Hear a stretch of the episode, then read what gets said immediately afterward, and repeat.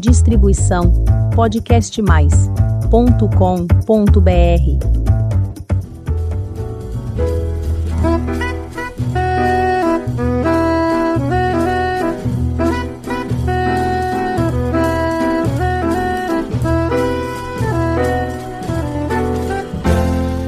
Olá, eu sou a Elizabeth Junqueira do Abusidade.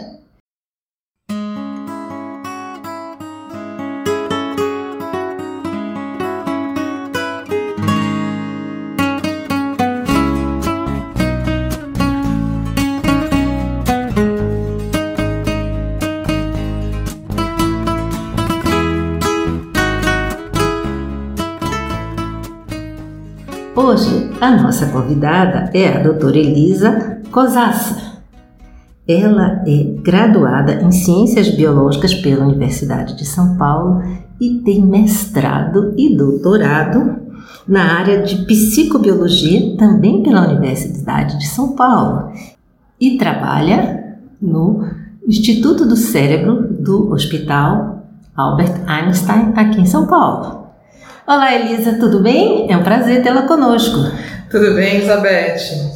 Muito bom. É, um, o meu mestrado e doutorado foram na Universidade Federal de São Paulo. Ah, na Universidade Federal. É bom é. que a é. gente aqui já está ajustando.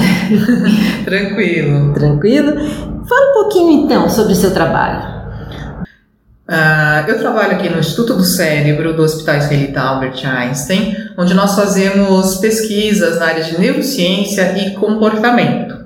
Nós temos uh, uma linha de pesquisa voltada para o bem-estar, então intervenções que levam ao bem-estar das pessoas, uh, uma linha relacionada também ao estudo do estresse e da performance. Então, essa é uma área bastante interessante é, e que tem uma grande importância nos dias de hoje, em que as pessoas estão tão ocupadas e com tão pouco tempo para cuidar do seu bem-estar.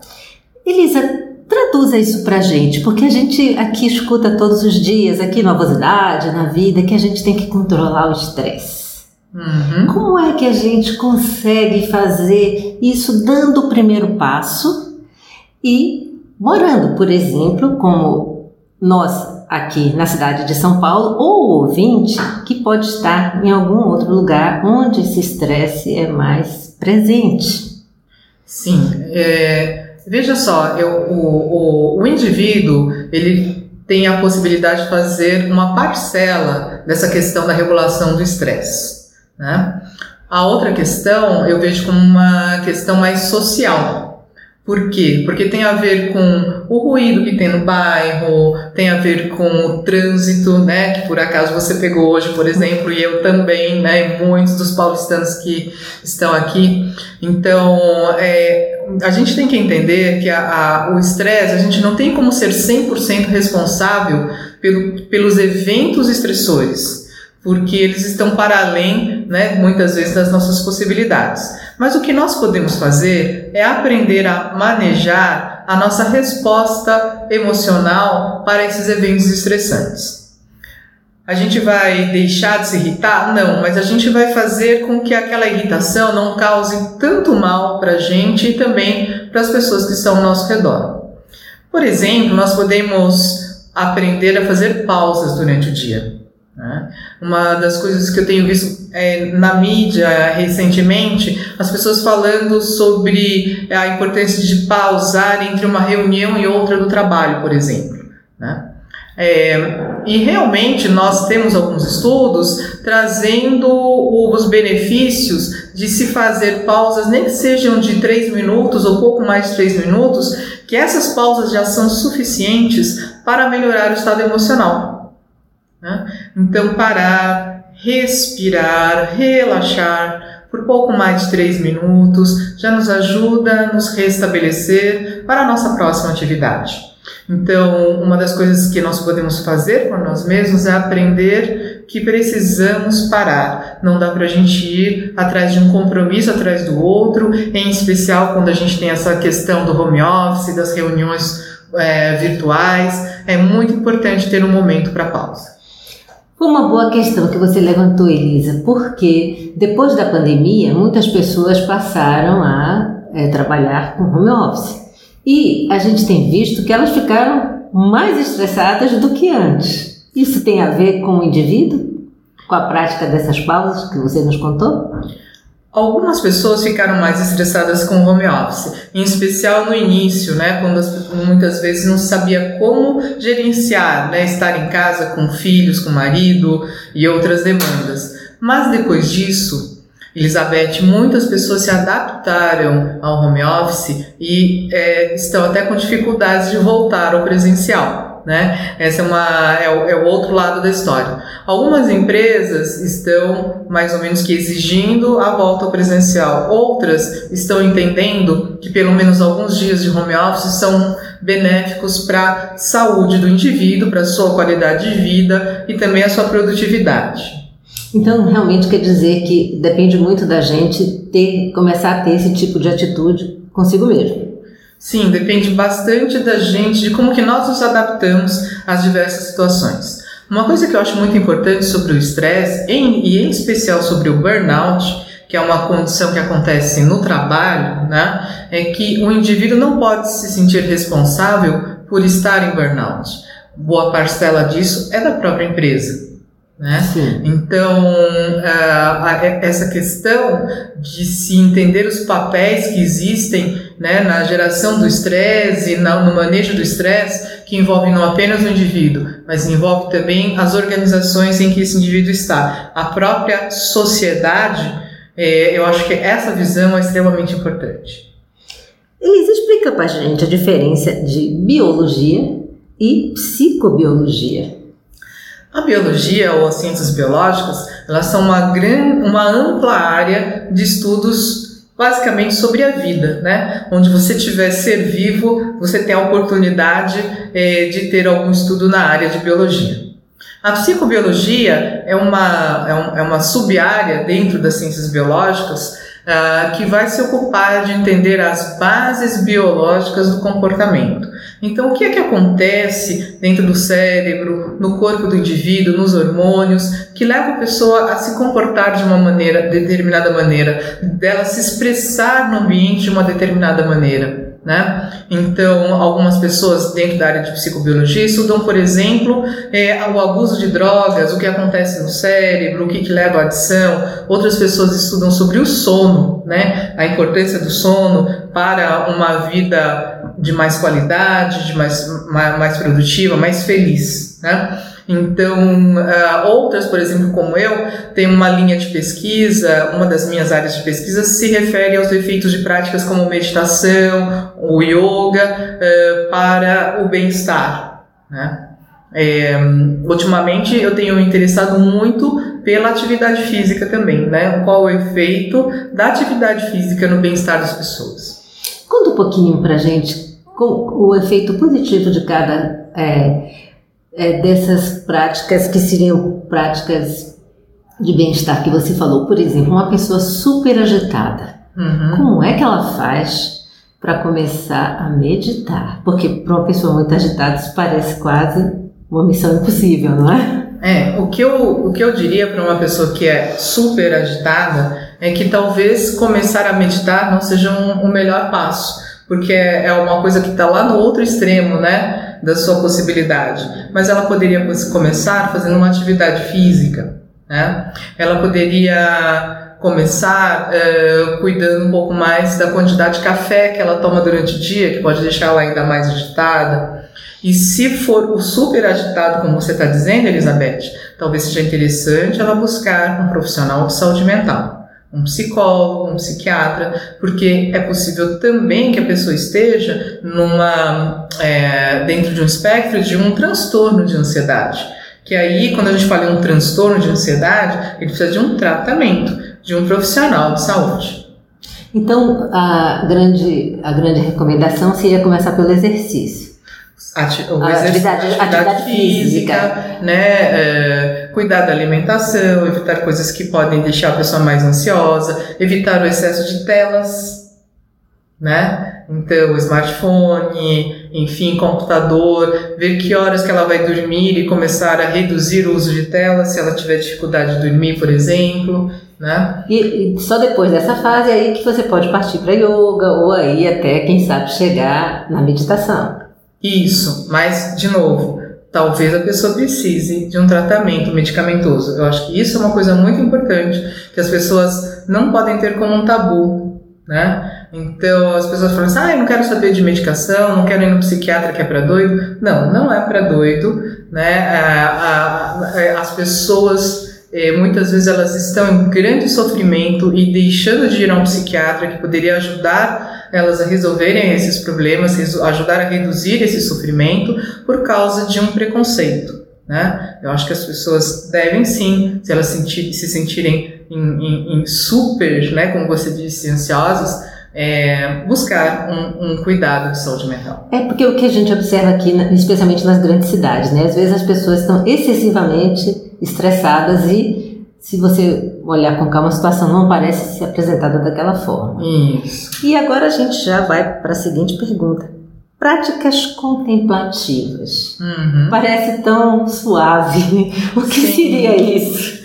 As práticas contemplativas é, é, um termo genérico que se dá para as práticas que basicamente envolvem é, foco de atenção e relaxamento, como é o caso de meditação, como é o caso do yoga, também como eu comentei, mas também você ter aquele hábito de se sentar na frente do mar ou olhando para uma árvore e simplesmente observar e relaxar a sua atenção. Né? Então, esse estado de atenção relaxada ele pode ser obtido por diferentes práticas contemplativas. Caminhar no parque também pode ser uma prática contemplativa, então eu acho que é, é essas, essa visão né, é, ampla sobre as práticas contemplativas elas, e, e, o quanto elas podem nos ajudar no dia a dia é uma das coisas que a gente se interessa bastante dentro das nossas pesquisas. Agora eu queria que você nos contasse sobre o quarto simpósio internacional de bem-estar, que vai acontecer brevemente, não é isso? Isso, o quarto simpósio internacional de bem-estar é, é tempo de renovar, de se reinventar, né? Então, e, e, esse tema do quarto simpósio, ele é bem interessante nesse momento, entre aspas, pós-pandemia, né? Em que as pessoas estão... É, eu vejo muitas pessoas se questionando, e agora? Né? Como é que, o que, que eu vou fazer por mim, o que, que eu vou fazer pelas pessoas, o que eu vou fazer pela comunidade? Então, quem sabe você pode ter algumas dessas respostas no nosso quarto simpósio internacional de bem-estar aqui do Einstein. É só você colocar no Google quarto simpósio internacional de bem-estar Einstein que você vai encontrar é, o nosso evento, tá? É, ele é um evento aberto para o público em geral, não só para profissionais da área de saúde. É, você pode optar por vir presencialmente aqui no Einstein. A Elizabeth conheceu aqui o, o nosso espaço, um lugar lindo, né? É, centro de pesquisa. Isso, nosso centro de pesquisa tem um auditório maravilhoso. Quem puder vir presencialmente será bem-vindo. Mas você, se você não puder vir aqui ou não mora em São Paulo, você pode optar por assistir online. E esse evento, ele ainda é, ele é, ele, ele é beneficente. Todo o lucro vai ser destinado para o voluntariado do Einstein, que faz um trabalho incrível aqui na comunidade de Paraisópolis, por exemplo, e para o Amigo H, que destina as suas verbas para pesquisa e educação é, em, em, oncologia. E toda essa prática do bem-estar, é, o que é que o indivíduo ganha fazendo, promovendo seu alto né, bem-estar? Por, por tudo isso que você nos contou. Ah, talvez é, no, no começo pareça pouco, mas o que isso ao longo dos anos pode acarretar de benefício para a saúde dele? Eu acho que tem uns vários benefícios e quanto mais cedo a pessoa começar a se cuidar, é, o seu processo de envelhecimento pode ter um desfecho muito, muito de muito mais qualidade, né? Então, ah, você pode ter melhores relacionamentos, você pode um, ter uma, um, uma saúde física melhor, você pode ter uma saúde mental de mais qualidade, e essa questão da saúde mental, ela tem várias repercussões na sua vida, inclusive na sua vida profissional. É, quem aqui já não teve um, uma liderança, um chefe tóxico? né? Certamente está com a sua saúde mental comprometida. O quanto ele pode fazer mal para uma equipe inteira, não é verdade? Por outro lado, se você tivesse um líder, uma liderança saudável mentalmente, com compassiva, que é capaz de olhar para as necessidades da equipe, trazer segurança psicológica, quão seria melhor a vida de todos?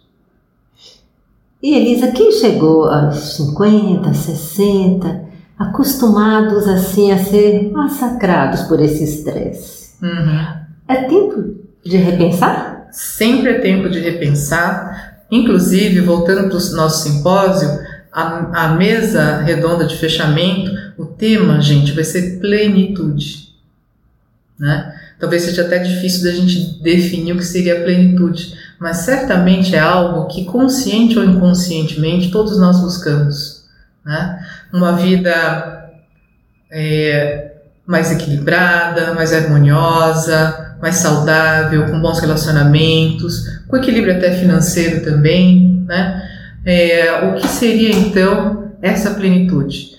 Do ponto de vista da espiritualidade, inclusive, nós vamos ter essa, essa discussão. Né? É, e aqui no Einstein, gente. Então, certamente vocês vão, podem ter certeza de que nós vamos trazer é, profissionais da melhor qualidade para falar do simpósio. Então é possível atingir essa plenitude, não é? Ela não é um caminho, não é um caminho de sonho, não é? Olha, nós vamos ouvir os relatos de pessoas que, vamos dizer assim, se não chegaram lá, já tiveram grandes momentos, né, em que elas sentiram esta esta sensação de plenitude, né? Eu, eu entendo que plenitude, assim como felicidade, tem seus altos e baixos. E suas né? nuances, né? E suas nuances, certo? Mas certamente é possível ter uma vida melhor. Não importa a idade. Não importa a idade. E não, não, sempre é tempo de começar, né? E sempre é tempo de começar, minha gente, com certeza.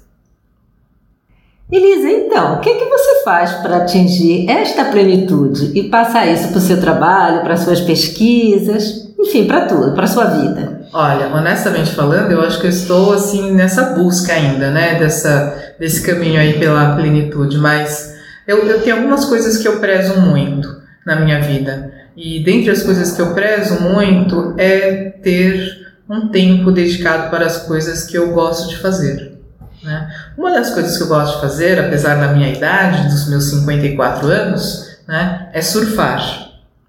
Nossa, eu que adoro, delícia, hein? É, eu adoro ir para o mar, surfar. É claro que né, dentro das minhas possibilidades e limitações, né, mas sem dúvida nenhuma, é super divertido. E olha que interessante, a, a, eu tenho um grupo de amigos que a média de idade deve ser por volta de uns 55, 60 anos de surfistas, né? E a gente viaja juntos, né? Fazemos, como é que o pessoal chama? Surf, surf trips, né? As Sim. viagens de surf e tal. É, outra coisa que eu faço na minha rotina diária é a meditação, né? E tem um momento que eu acho muito importante que todos nós deveríamos prestar atenção, Elizabeth, o momento que nós acordamos, né? E na, na hora que nós acordamos, primeiro perceber como estamos nos sentindo. Em segundo lugar, é, nos espreguiçar, nos dar aquele tempo. Né? Como se fosse um gatinho? Exatamente, como se fosse um gatinho, né? E é, colocar é, mentalizar o que você gostaria para aquele dia. Né? Eu mentalizo algumas coisas, então eu sempre digo para mim é, que nesse dia eu possa ter mais sabedoria e ajudar as pessoas a terem mais sabedoria. Que hoje eu possa ser mais feliz e ajudar as pessoas a serem mais felizes. Que hoje eu possa ter uma vida mais saudável e possa ajudar as pessoas a terem uma vida mais saudável que hoje eu possa ter uma vida mais rica materialmente e ajudar as pessoas a terem uma vida mais rica materialmente. E que hoje eu possa ter mais compaixão e ajudar as pessoas a terem mais compaixão. Elisa, que bom, que bom. Vamos aqui né, prestar atenção nessas práticas da Elisa e quem sabe também começar a fazê-las. E a partir daí começar o nosso processo de bem-estar e plenitude. E tem mais alguma coisa que você gostaria de dizer ao nosso ouvinte? Olha, essa semana eu vi uma frase é, que eu até postei, né, que ela dizia o seguinte, né, a paz não é sobre onde eu moro, mas sobre o que mora dentro de mim. Muito boa reflexão, especialmente para quem é, opta talvez por morar numa cidade menor, isso achando que vai trazer a paz a partir é. daí ou, ou, ter mudanças radicais, mas a paz está dentro da gente, né? É, é claro que o ambiente, né, é, pode nos ajudar, mas se lá dentro estiver o caos, não vai ter lugar no mundo que nos faça sentir em paz. Muitíssimo obrigado por essa conversa. Espero que seja a primeira de muitas e que a gente possa aqui é, ter oportunidade de conhecer cada vez mais esse trabalho muito bacana. E para você que está nos ouvindo pela primeira vez, faça um convite. Visite o canal Avosidade. Tem muita história bonita para você conhecer, aprender e se emocionar. Toda quinta-feira tem episódio novo às 16 horas. Muito obrigada pela companhia e até o próximo episódio.